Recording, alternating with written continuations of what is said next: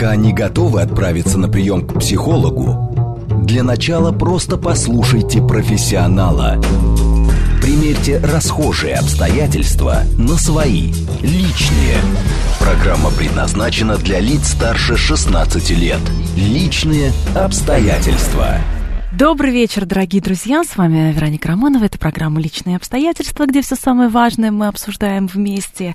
И сегодня у нас одна из самых, наверное, сложных тем – пограничное расстройство личности. Пишите ваши вопросы. СМС-портал работает плюс семь девять два пять четыре восьмерки девять четыре восемь. Телеграмм для сообщений говорит МСК Бот. Или звоните в прямой эфир восемь четыре девять пять семь три семь три девять четыре восемь. Поговорим.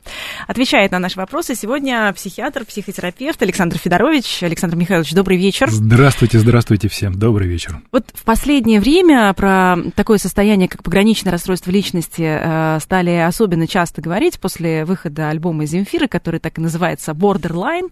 И э, пограничникам, так называемым, да, бордерлайнерам, э, свойственно следующее состояние. Эмоциональная неустойчивость, импульсивность, высокая тревожность, низкий самоконтроль, десоциализация. То есть давайте с вами разбираться. Вообще а, пограничное расстройство личности, насколько это частая история, и можем ли мы это считать психическим заболеванием? Ну, давайте так. По отдельности, по отдельности те или иные проявления этого, с позволения сказать, расстройства. А почему с позволения? Потому что это заокеанская система, больше психологии, чем, например, европейская, к которой относится наша психиатрия. Поэтому там есть некое смешение стилей – вот по отдельности, если разбирать те или иные проявления этого расстройства, мы можем говорить о том, что да, это действительно имеет место быть. Есть особенности э, мышления у этих людей, есть особенности поведения этих людей, есть особенности эмоциональных реакций у этих людей. Но, но здесь автоматически мы подходим к тому, что э, есть некие причины, то есть должен быть триггер. И для жителей мегаполиса таких триггеров предостаточное количество. количество. Да, потому что стрессогенность среды настолько высока, настолько велика, что быть стрессоустойчивым крайне сложно. А вот как э, тот или иной организм будет реагировать на эту стрессогенность, вот тут уже мы говорим об особенностях, например, о лобильности нервной системы, ну, там, скажем так, периферической какой-то, там, симпатики, парасимпатики. Здесь мы говорим а, о том, насколько реактивна эндокринная система, то есть как быстро будут в процесс включены гормоны стресса, да, в частности, адреналовая группа. Здесь мы говорим о том, это генетически обусловленное, вот то, что я сказал. Туда же входят особенности характерологических черт, особенности темперамента. Вот, а, никто не может отменить и усомниться в том, что есть э, особенности а, воспитательных механизмов, в какой среде родился человек, как он развивался, какие те или иные триггеры были ему привиты, какие механизмы повлияли на его становление именно как личности. И вот здесь мы говорим о том, что ну, полиморфизм и широта восприятия этих состояний ну, колоссальны, и то, и другое. Что, естественно, нас, психиатров, смущает, потому что а, без привлечений психиатрия все-таки относится к наукам точным, вот, есть критерий, значит, есть проблемы. Нет критерия, мы не имеем права, что называется, психологизировать.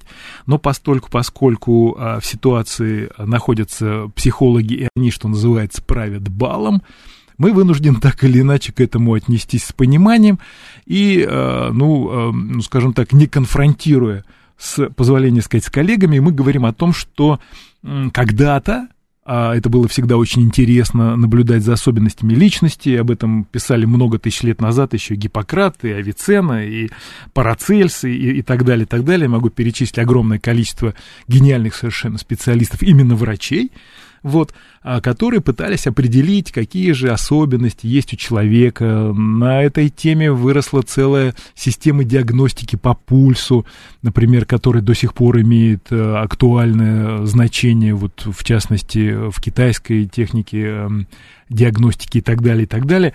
Вот, поэтому а, мы это приемлем, и говорим о том, что когда-то это а, рассматривалось как психопатия. Было такое понятие, а, психопатия, которую писали наши замечательные а, и гениальные психиатры русские, в частности Ганушкин, вот, и тогда из западные, я имею в виду европейские, не заокеанские, а европейские.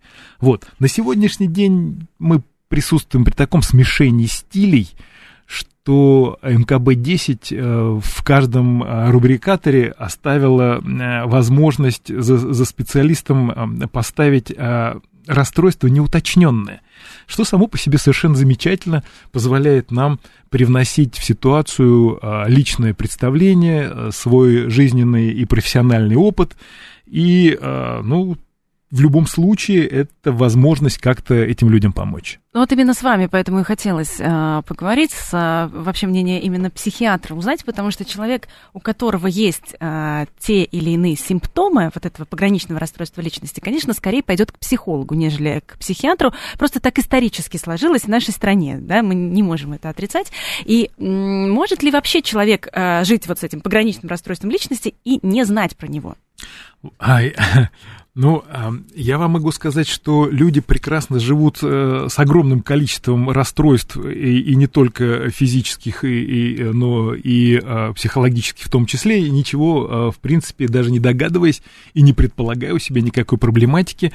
А, ровно почему вот неоднократно мне приходилось э, слышать такую реплику, вот посидели э, на приеме психиатра, вот у меня, например, поговорили, и хопа, люди уходят, а у них диагноз, да, они говорят, слушай, как, как это, мы, мы поговорили о погоде, природе, о, о семье, э, быте, о работе и так далее, и вдруг у меня диагноз, ну, в принципе, да, это примерно так и происходит, поэтому зачастую э, люди не обращают на это внимание, особенно жители мегаполисов, для которых адаптогенность а самое главное, то есть, что значит адаптогенность? Э, люди говорят, ну, я же хожу на работу, у меня вот есть семья, у меня есть дети, я как-то вот там о них забочусь, э, иногда мы с друзьями ходим в баню, дамы говорят, ну, я же хожу в спортклуб и к косметологу или что-то там, еще с чего-то вы взяли, что у меня диагноз, вот. И мы понимаем, что, что вот эти, эти поведенческие реакции, которые человек описывает, они касаются его волевой составляющей. То есть он заставляет себя двигаться в этом направлении, особенно если это люди, ну, скажем так, а, ну, не старшего поколения, а среднего поколения, не подростки, а, например, родители нынешних подростков. Вот, и они э, говорят, что да, мы как-то вот пытаемся, мы вот ходим, мы работаем, мы стремимся к чему-то, да, ну а то, что у меня дурное настроение, то, что я иногда могу как-то покричать, как-то импульсивно себя повести, вот, ну а что тут такого, я же устаю, да, вот давайте разбираться конкретно, а какие есть симптомы, то есть как обнаружить, например, у себя а, пограничное расстройство личности? У, у себя никак. В лучшем случае это могут сделать люди близкие, угу. вот, ну или э, коллеги по работе, то есть э, те, кто а, находится в контакте с человеком, а, ну, с завидной регулярностью. С да, ну вот, например, ос- особенно это, наверное, интересно, а, что касается коллег, когда особенно это может касаться в некоторых случаях чьих-то руководителей, да, когда м- есть конфликтные ситуации, стрессовые ситуации, и, собственно, м- возможно, это как раз объясняется тем, что у а, начальства, например, а, пограничное расстройство личности, и поэтому сотрудники страдают. Или, например, у кого-то из коллег из соседнего отдела, с кем приходится взаимодействовать. Вот давайте поговорим. Давайте, как, давайте. Как, как, как вычислить? То есть что может происходить с человеком? Ну, пер первое, на что мы обращаем внимание, это, э, ну, там, там какие моменты? Это особенности мышления, это особенности эмоционального реагирования и особенности поведенческих реакций, как таковых. Вот, если мы говорим о чем? О том, что э, в кругу, например, близких э, коллег, ну, например, отдел какой-то, не очень большой отдел, но сплоченный, он должен быть сплоченным для решения каких-то задач. У них есть какой-то проект, они его двигают. И вот вдруг выясняется, что один из сотрудников этого небольшого отдела, ну, как-то из общей системы выпадает. Он как-то немножко раздражителен, он как-то немножко подозрителен. А он... всегда подозрителен или, наобо... или наоборот? То, значит, всех люблю, то потом все враги. А неустойчивость эмоциональная, да, присутствует, совершенно верно, но а, вот именно вот эта вот флюктуация, она и обращает на себя внимание, потому что вроде человек включен, и мы понимаем, что а, он выходные провел хорошо, и как-то в понедельник он более или менее, а к среде он уже истощился, вот, и начинает проваливаться. И нам объясняет, ну, ну, ну, что, мы же работаем, мы устаем, мы перед компьютером сидим, там семья, там вот повышение цен. Погода еще. Да, ходите в масках, что-то там еще происходит, на нас вот давят, давят, давят, и мы пытаемся найти объяснение этому, и поэтому мы не обращаем внимания на то, что, в принципе, как ни крути, это уже симптоматика. А, а тем более, представьте себе, кому-то из сказать, слушай, может, тебе психологу сходить. Как минимум мы услышим. И взрыв будет э, этот эмоциональный еще больше, да? Совершенно верно. И конфликт еще сильнее. Поэтому заходить в эту ситуацию крайне сложно. Еще и потому, что она, ну, скажем так, немножечко интимна.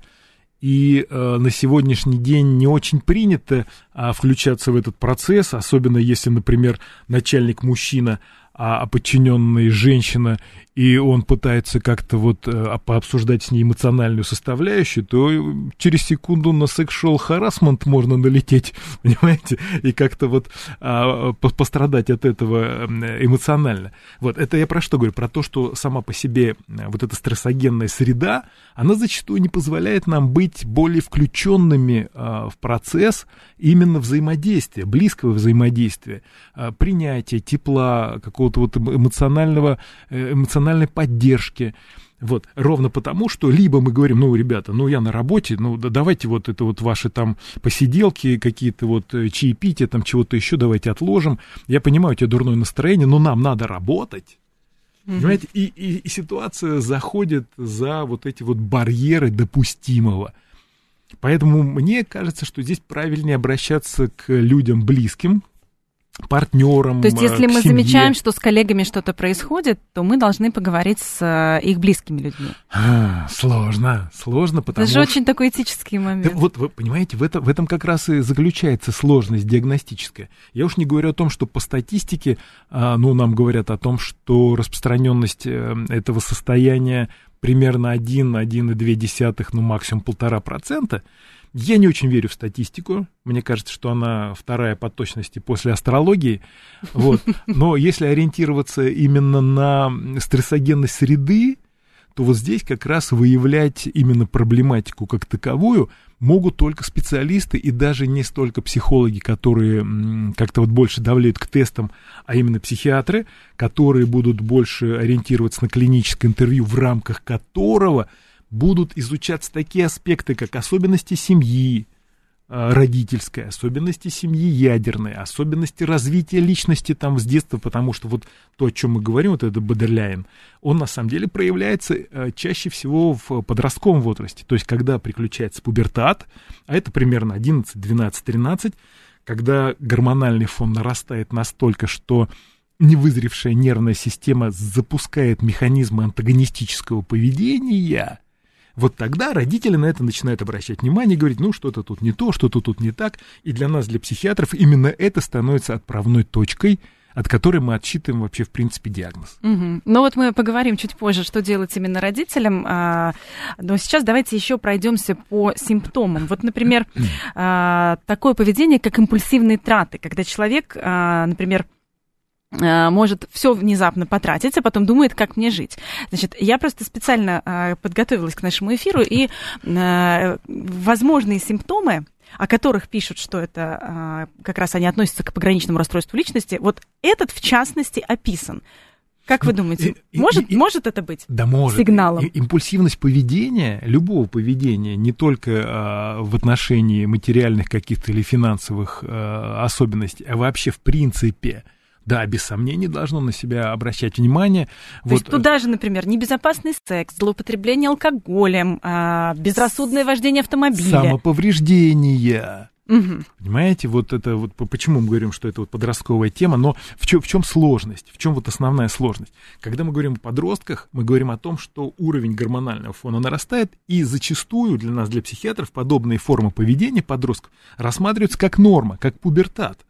И вот отличить нормальный, здоровый пубертат от патологического на сегодняшний день довольно сложно, и зачастую это происходит э, в рамках экспертизы э, в клинике, где работают психиатр со своим клиническим интервью, где работает э, психолог, где работает семейный психотерапевт, где есть э, нейропсихолог и так далее, то есть где э, целый такой вот э, блок специалистов, который включается в этот процесс и пытается э, установить диагноз. Я уже не говорю о том, что сама по себе дифференцировка тяжелая, потому что так могут дебютировать э, некоторые довольно тяжелые в перспективе психические расстройства тяжелые, они, они могут вот так начать э, проявляться. Поэтому говорить о том, что это все-таки речь шла о нарушении развития личности, мы можем потом, когда человек вроде как из этого вышел, почему говорю, что для психиатра очень важна вот эта ретроспекция, как там все это было раньше, вот.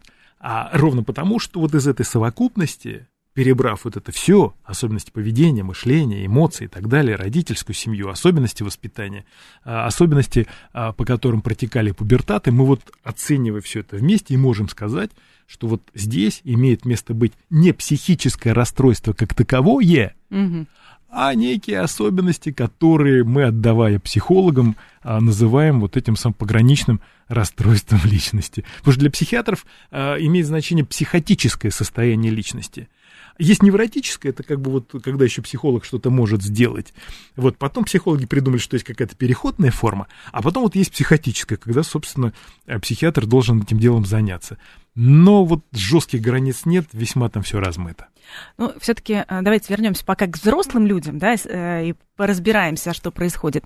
Такой довольно опасный момент – это знакомство в интернете, да? Сейчас, да, сплошь сейчас, рядом. Э, да, очень распространено, и э, многие как раз пишут э, о том, что именно там вот эти критические ситуации возникают. Как распознать человека, например, с пограничным расстройством личности? Никак.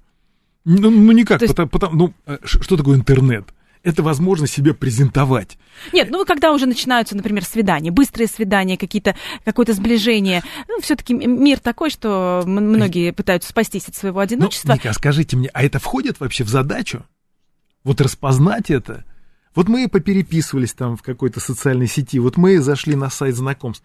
Какая у нас цель? Мы хотим продиагностировать человека, мы хотим, или, или это вопрос о том, что мы э, предполагаем строить какие-то личные отношения, или, как сейчас молодежь пишет, вот это «но без обязательства».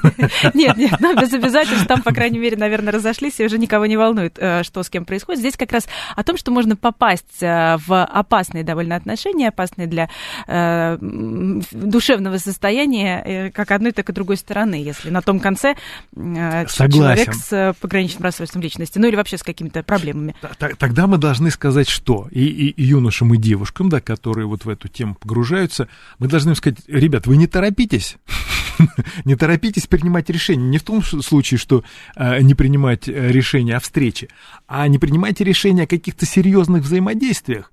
Ну, то есть девочкам сказать, вы не спешите замуж, мальчикам сказать, да вы как-то не торопитесь эту партнершу заполучить именно в партнерши. Вот, вы сходите в кино, посидите в кафе. Да, вот... и вот какие, какие сигналы могут нас насторожить? Ну, к примеру, если человек а, там сильно неуверенный в себе, если он, например, а, пытается как-то, может быть, провоцировать своего партнера, как-то изводить, как-то, не знаю, пропадает, боится, что его бросят, пропадает сам.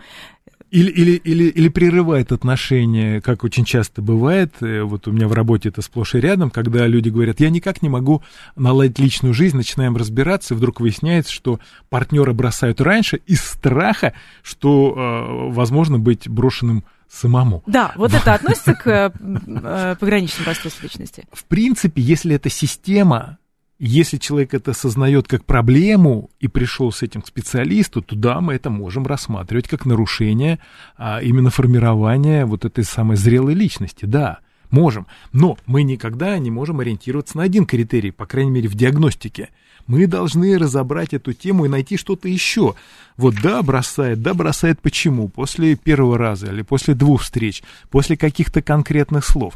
Ведь для, для пограничного расстройства очень характерны такие моменты, как подозрительность, неуверенность, интерпретативность, то есть когда, о, там кто-то посмотрел, о, почему она так сказала, или вот э, почему вот именно в этой машине он приехал, или вот именно на этой станции метро а, предложил встречаться – по сути, это обыденные вещи. Но мы говорим о чем? О том, что должна быть совокупность. Одно, второе, третье. И здесь мы должны нашим, наверное, слушателям сказать, что, ребята, вы не торопитесь, будьте внимательны. Вы тестируете партнера, слэш, партнершу, вы предлагаете какие-то механизмы, вы не торопитесь. Это как исследование функций на экстремум, да, вот там минимум, там максимум равна нулю, там что-то еще. Вы заходите в это, не, не, не бойтесь и... Эм, а тем более, если вы предполагаете как-то строить отношения, например, человеком очень симпатичен а, внешне, если человек в переписке уже стал вам как-то вот близок эмоционально, вдруг вы слышите то, что вы хотели слышать, а, и вот оно уже звучит, и, конечно, трудно отказаться. Да, а потом, а потом в процессе, например, а, появляются такие резкие перепады настроения, вспышки гнева, то есть да. это то, на что надо обращать внимание. Да, или, например, человек а, отменяет совершенно неожиданно встречу, например, за 5-7-10 э, минут до этой встречи, да, то есть какие-то импульсивные формы поведения. Затем мы можем наблюдать а, за человеком, что происходит. На сегодняшний день немножечко сложно говорить, например, о таких вещах, как, а, как тут сказать-то, как нанесение изображения на, на, на собственное тело. Вот. Но если вы понимаете, что человек весь э, вот в этих в пирсингах, татуировках и так далее, то к этому нужно отнестись тоже чуть-чуть внимательно, потому что иногда э, вот эти элементы самоповреждений камуфлируются вот этими картинками и прочим, и прочим. То есть, ну, вот ничто не должно остаться вне вашего внимания, если вы реально настроены на какие-то отношения. И я вам даже могу сказать, что с этим, в принципе, можно прийти к психотерапевту и пообсуждать, и получить непосредственные какие-то э, поведенческие рекомендации и тестовые в том числе. Вполне это возможно. То есть, то есть э, при э, знакомстве можно, в общем-то, обменяться справками, да? Возможно, это нас ждет. Кто знает. Это мир идеального будущего. Ну, э, шутки шутками, а если серьезно, вот смотрите, помните, такая была история с депрессией, не знаю, сталкивались вы с этим или нет, но об этом тоже много писали, что начали спекулировать этой темой. Да. То есть лень какую-то, не могу сегодня пойти на работу, просто лень. Да. у меня депрессия. Да, не пойду на сессию, да, у меня депрессия. Да, и вот с пограничным расстройством расстройством личности тоже есть вот это, вот какая-то такая похожая ситуация? Может это сейчас стать, не знаю, модным таким явлением? Ну, мы, мы, мы все время... Вот этот плохой характер, невоспитанность, да? Но, мы будем прикрывать... Ну, Ника, в недавнем прошлом мы ведь э, столкнулись с тем, что, например, принимать антидепрессанты это модно вот поддерживаю вашу идею о том, что был тренд с депрессиями, да, потом вот это. Вот, сейчас, да, очень много, какое-то время назад очень много говорили об обсессивно-компульсивном расстройстве. Вот, сейчас на авансцене э, пограничное расстройство личности. Мне кажется, что вот эти э, такие тренды специфические, они как раз что делают? Они привносят в нашу жизнь какие-то краски, с позволения сказать, чтобы нам не было так скучно, в конце концов, чтобы нам было что обсудить на уважаемой радиостанции. Нет, ну иногда бывает просто, что действительно вот эта а, такая модная волна, да, когда начинают уже обсуждать все подряд, то есть не только псих, э, специалисты, там, например, психиатры, психотерапевты и психологи, а начинают уже обсуждать все подряд, и получается, как будто это тиражируется, то есть как будто возводится в некий культ. Да, конечно, конечно, это так Потому же, как... депрессия, депрессия, да, извините, она да, была да, очень, да. очень модной и удобной. Да, да, а, это, естественно, была гипердиагностика, и э, я как-то э, комментировал данные а, аптека управления, и э, там совершенно катастрофически они давали цифры, что там в течение года удвоилось, например, потребление, а, вернее, реализация через, ну и, соответственно, потребление через аптечную сеть антидепрессантов. И они говорили, ну это, это вот как, это столько депрессии? Я говорю, нет, это просто это гипердиагностика. Специалисты начали диагностировать эти состояния, все включились, стали покупать впрок. Вот и все. Ну, здесь мы должны э, предупредить, что только по э, рекомендации врача, да, э, здесь, наверное, мы... Причем живого врача, не через интернет врача. Да. Сегодня говорим о пограничном расстройстве личности и продолжим сразу после новостей. Пока не готовы отправиться на прием к психологу, для начала просто послушайте профессионала. Примерьте расхожие обстоятельства на свои, личные. Еще раз добрый вечер. Это программа «Личные обстоятельства». С вами Вероника Романова. Мы приветствуем всех, кто, возможно, к нам только что присоединился. Сегодня обсуждаем пограничное расстройство личности. СМС-портал работает плюс семь девять два пять четыре восьмерки девять четыре восемь. Телеграмм для сообщений. Говорит МСК-бот. Прямой эфир восемь четыре девять пять семь три семь три девять четыре восемь. Звоните, поговорим. Отвечает на наши вопросы сегодня психиатр-психотерапевт Александр Федорович.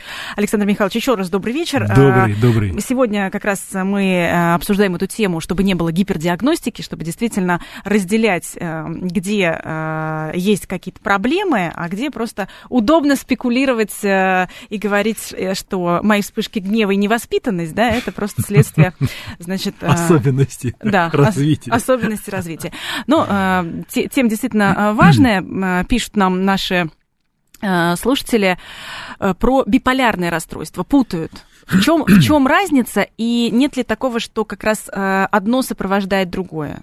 Ну, давайте говорить так. Коль скоро мы обозначили, что э, по критериям, диагностическим критериям пограничного расстройства личности существуют особенности мышления, особенности поведенческих реакций и особенности эмоционального фона, да, то есть э, перепадов настроения, в том числе и быстрых, вот, то вопрос о э, диагностике, о див-диагностики с биполярным расстройством, в принципе, актуален.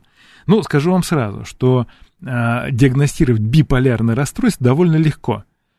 То есть э, для того, чтобы понимать, что это именно э, биполярка, нам нужно вот именно этих два биполя и обозначить. Это означает, что если у человека есть фазы, когда резко снижается настроение, замедляются процессы мышления, а, двигательные и так далее, и так далее, он проваливается в такую а, прям вот лень, лень, лень, астению, астению, то в какой-то момент это должно а, очень резко поменяться на... Гиперактивность. На, нет, нет, нет, нет, не гиперактивность, а именно повышение фона mm. настроения, mm-hmm. который сопровождается, да, двигательной активностью, сокращением длительности сна, ощущением полета, человек становится сверх э, активным именно с точки зрения способности включаться в самые разные процессы. Эти люди в этот момент а, затевают огромное количество дел, берутся за кучу а, различных проектов. Э, у меня одна девушка, а, пациентка, а, умудрялась, а, например, в состоянии вот такой мании выйти замуж, взять пару кредитов, а, продать, например, квартиру или купить, или вступить в ипотеку с другой и так далее, и так далее. Вот. А, ну, то есть получается, что эти фазы э, при биполярном расстройстве, они достаточно длинные? Нет, они должны быть. Ага. А вот длительность их это уже следующий процесс, это уже очень индивидуальный. То есть mm факт в чем? В том, что такой подъем должен быть хотя бы один раз. А при пограничном расстройстве личности разве нет вот этих перепадов? Нет. Нет. Там мы говорим о том, что есть импульсивность. Там мы говорим о том, что смена настроений может там как-то вот происходить очень быстро но а, они не достигают уровня, например, провалиться в апатию. Прям вот совсем просесть. Это скорее раздражительность, это скорее агрессивные формы поведения. Они не очень характерны для биполярки, хотя там тоже встречаются, но чуть менее актуальны. Вот. Это, э, ну, скажем так, готовность идти в разрез с какими-то представлениями, там, э, в быту, в производстве и так далее. Вот. Э, при биполярном расстройстве такого вот прям вот мощного импульса нету. А если при биполярке человек э, вылетает в маниакальное состояние, то там он воздушный, его везде много, он улыбается, у него вот это вот эмоциональный фон становится настолько ярким, вот как э, в учебнике по психиатрии приводит какой пример, заходит пациентка и говорит доктору, с праздником вас, доктор солнечного дня. Понимаете, это вот такое вот воздушное, это, это такое вот прям, прям полет, вот бабочки там везде. Вот. Чего совершенно при э, расстройстве э, Бодерляйн мы не увидим совершенно. Импульсивность, да. Склон к самоповреждению, да. А нарастание э, каких-то процессов а, токсических там алкоголя да, и вот прочего. они как раз, они следствие или они причина? А, химические зависимости, алкогольная зависимость? А, мы можем говорить о том, что это один из элементов, но для нас, например, для психиатров мы говорим о чем? О том, что если есть э, алкогольная или какая-то иная химическая зависимость и достигает уровня диагноза, то мы не можем говорить о пограничном расстройстве, мы должны выставлять именно этот диагноз, или ставить диагнозов два. То есть есть химическая зависимость какая-то там, плюс есть особенности развития личности, вот э, достигающие уровня э, диагностики угу. именно этого расстройства. Не, не, не наоборот. Ну, давайте поговорим, наверное, о том, а, что делать близким людям, там, где человек с э, пограничным расстройством личности непосредственно в семье, Никогда это коллеги, и можно все-таки уйти, закрыть дверь и забыть или перетерпеть в течение рабочего дня, когда... Тут, тут есть нюансы. Угу, угу. Тут есть нюансы. Ну, а, мы об этом говорили в первой половине а, нашего разговора, нашего эфира, и я повторюсь, мы говорили о том, что кроме генетически обусловленных механизмов есть еще такое понятие, как особенности воспитания, то есть особенности формирования взаимодействия коммуникативного, в первую очередь, в семье. Да? И тогда мы говорим о чем? О том, что если в семье приняты такие особенности, то с чего бы вдруг мы в этой семье сказали, что вот у одного из членов нашей семьи есть проблемы, если он вписан туда, понимаете, он инсталлирован в эту систему, он не выпадает из нее. Что, например, э, запросто происходит с коллегами, потому что мы из разных э, семей из разных уровней социальных и так далее, и так далее, и можем мы это видеть, потому что у нас разные формы поведенческих реакций. А в семье нет. Это во-первых. Во-вторых, э, в семье немножечко сложно, потому что мы видим человека каждый день, и мы немножко адаптируемся к нему, к его особенностям поведения. В-третьих, мы склонны оправдывать эти формы поведения, потому что приходит человек и говорит, да на работе, да что, он, сцепив зубы, этот начальник, там, или эти все коллеги, я тут один работаю, а тут... Хотя на самом деле то он всех своих коллег... Дезорганизует, совершенно верно. Вот, понимаете, поэтому мы и говорим о чем? О том, что подобного рода диагностика должна проводиться специалистами. Но но, но, друзья мои, если мы э, говорим о том, что имеет место быть химическая зависимость, если мы говорим о том, что имеют место быть импульсивные поступки, необдуманные какие-то решения, там, не знаю, э, как уже вот вы, Ника, упоминали, там, агрессивная форма вождения автомобиля, какие-то агрессивные формы поведения в общественных местах и так далее, это то, что не может остаться незамеченным по-любому, и тогда мы, обращая на это внимание, особенно если речь идет о подростках, которые склонны к подобным деликвентным формам именно в норме, это потому что они а, протестуют против социальных разных э, дискурсов. Вот. И э, да, мы обращаем на это внимание, там курит, где-то закрылся в комнате, что-то там, какие-то картинки на руках вдруг появились, и надо бы посмотреть, а не скрывают ли эти картинки какие-то элементы самоповреждения. А сейчас это модно, татуировки, пирсинг и так далее. Вот. Поэтому мы должны вот именно в этой части подойти чуть-чуть серьезнее, но здесь есть сложность, потому что э, мы не можем принудить человека вот за этой самой диагностикой обратиться. Потому что по закону о психиатрии мы должны получить от этого человека согласие на его поход к психиатру. И никаким другим образом нет. К психологу, наверное, можно, но Тут сразу возникает вопрос, что продиагностирует психолог, которому нельзя ставить диагнозы, что порекомендует психолог, который не может давать рекомендации. Это по мнению самих психологов, понимаете, это мы, мы наблюдаем, что да, они говорят одно, думают другое, а делают совсем третье.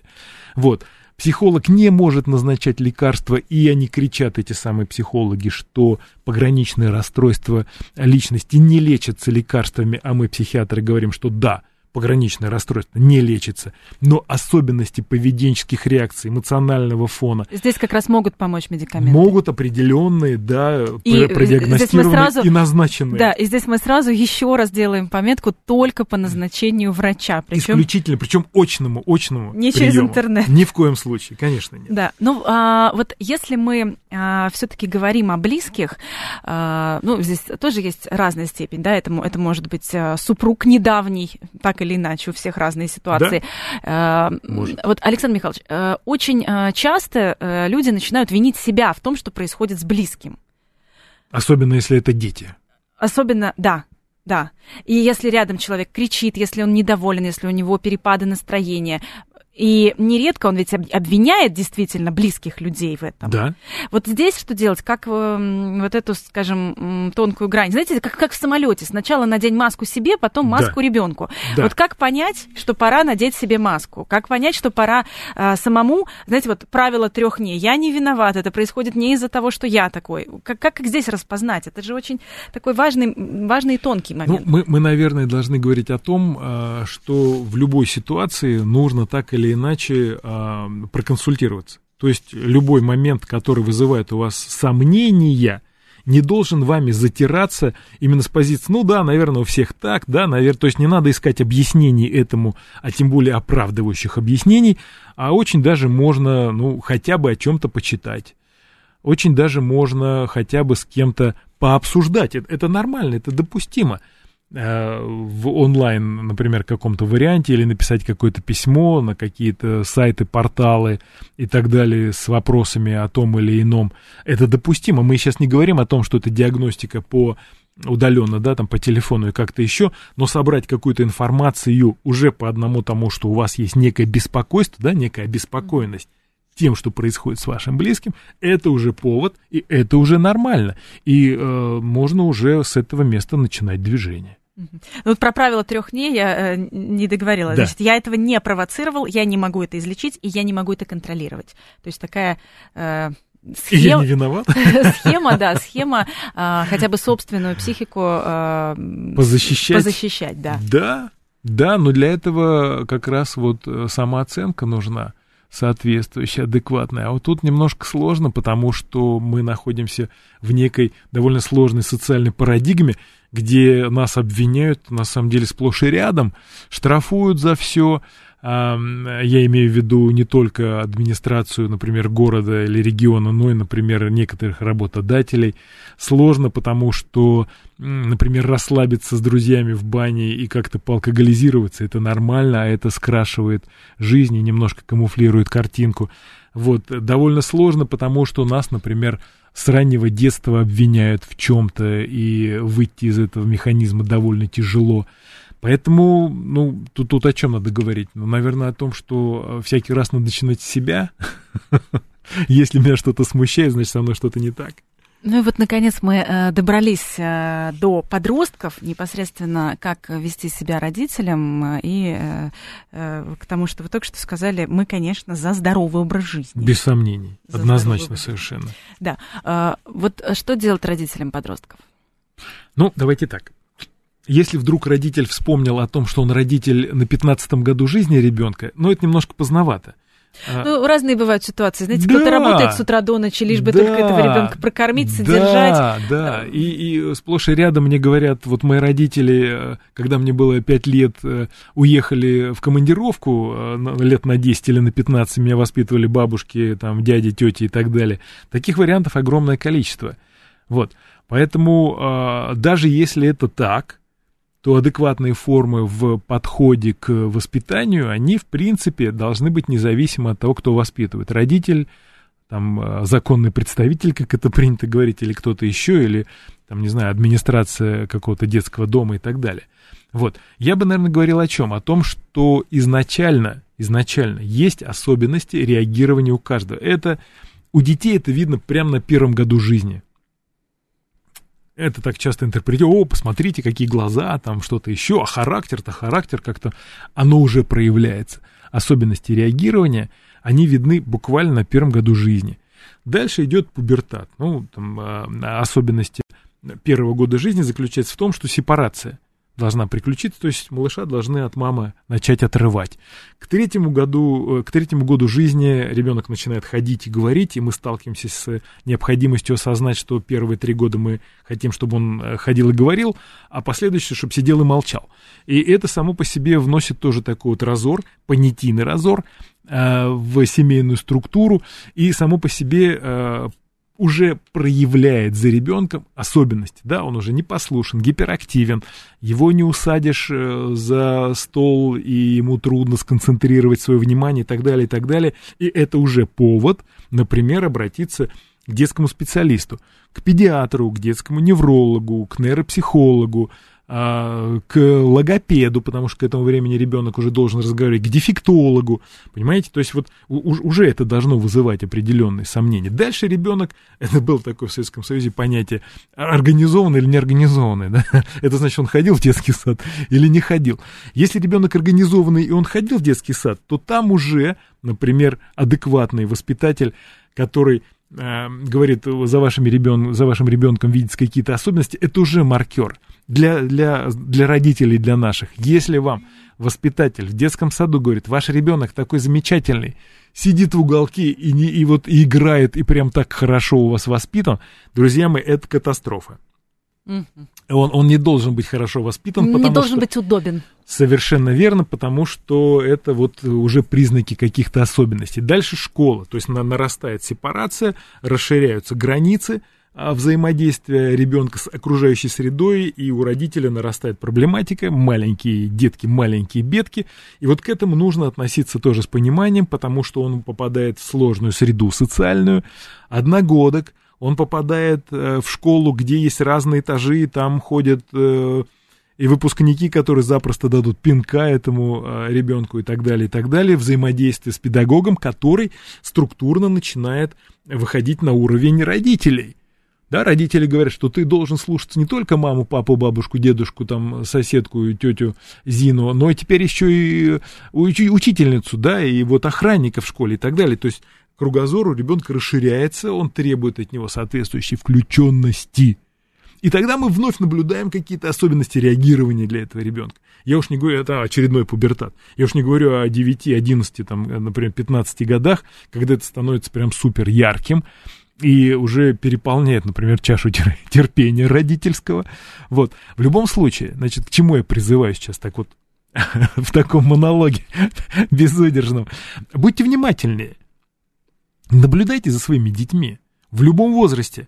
И когда я говорю, что 15 немножко поздновато, лучше поздно, чем вообще никогда. Понимаете, можно и в 15 начинать заниматься решением каких-то вопросов, и для этого нужно что делать? Нужно привлекать специалистов, нужно расширять свой кругозор понятийный. И э, это, это, конечно, очень печально, то, что я говорю, потому что а, у, у нас ведь как? Выступает какой-нибудь специалист и говорит, нужно повышать юридическую грамотность. Потом другой выступает, нужно, говорит, педагогическую, там, э, медицинскую э, вот, повышать. А, а у меня тогда возникает вопрос, а, а зачем тогда, если человек и юрист, и педагог, и, и врач, и судить, и лечить, и, и все остальное умеет сам, зачем тогда специалисты? Вот, поэтому я говорю о чем? О том, что вы будьте чуть-чуть внимательней. Особенно, вы, особенно к детям. Да, вы не стесняйтесь своих сомнений и разрешайте их. Но здесь ведь какая еще история? Э, мы в целом, э, вот в нашем обществе так происходит, э, что у нас в целом есть проблема. Мы, например, о своих психологических проблемах не, не, не можем сказать. Мы не можем, например, сообщить коллегам, что у нас есть какое-то психическое заболевание.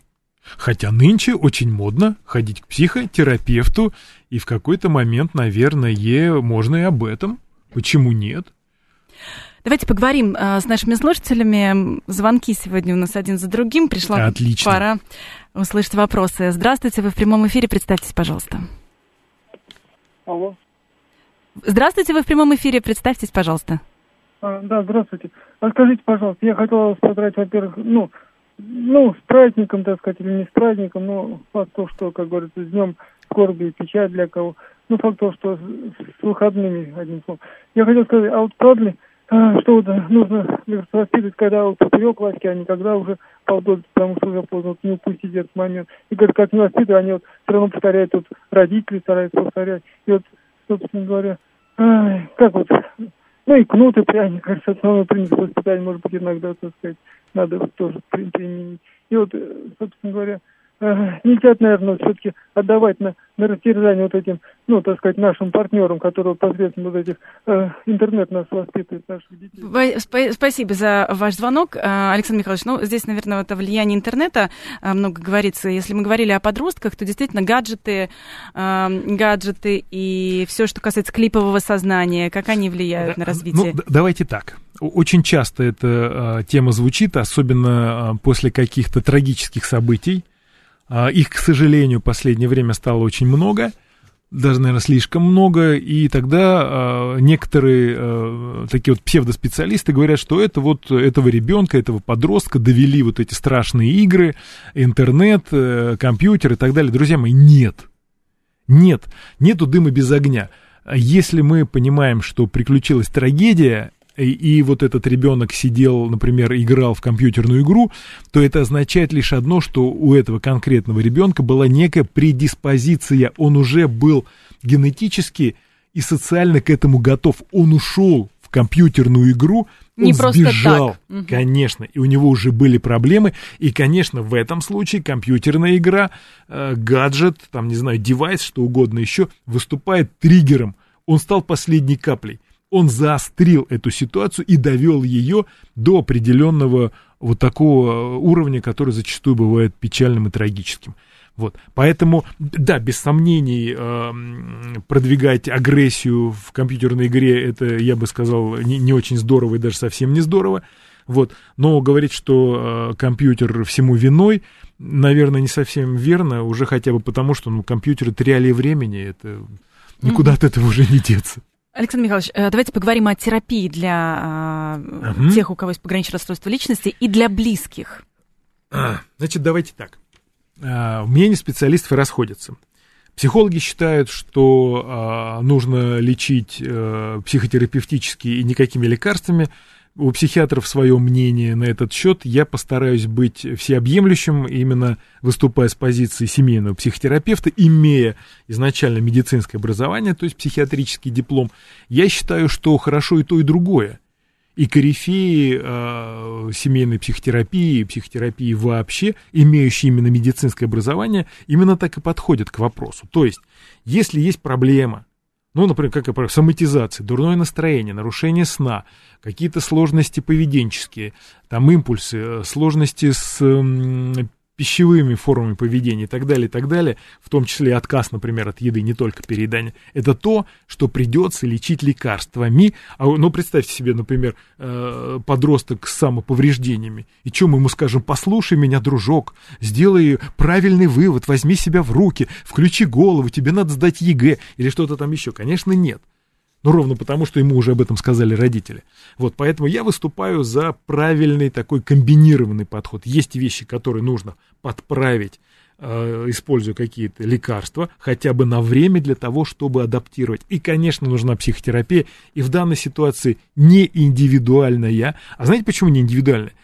Потому что э, вот э, эта, эта ситуация, она выросла в какой-то э, среде, в семье, там, не знаю, в, в производстве и так далее. И вот этот подход должен быть комплексным, то есть идти на групповую психотерапию, а лучше на семейную психотерапию. Всем вместе, потому что, возможно, поддержка и помощь нужна не только э, носителю симптома. Да, и, возможно, а, близким еще нужна отдельная... а, Без сомнений, да. То есть вот мы будем голосовать за полный спектр широкий. Да, сегодня со всех сторон, да, мы рассмотрели эту тему, которая в последнее время очень широко обсуждается, обсуждается и, и психологами, и психотерапевтами, и, к сожалению, блогерами, которые не имеют отношения ни к психологии, ни э, к психотерапии, уж тем более ни к психиатрии, и э, чтобы не было гипердиагностики, мы сегодня постарались э, максимально рассмотреть эту ситуацию э, так, чтобы э, все э, свои свое качество жизни могли улучшить. Спасибо огромное. Спасибо. У нас в гостях был психиатр, психотерапевт Александр Федорович. Это программа «Личные обстоятельства». До встречи через неделю.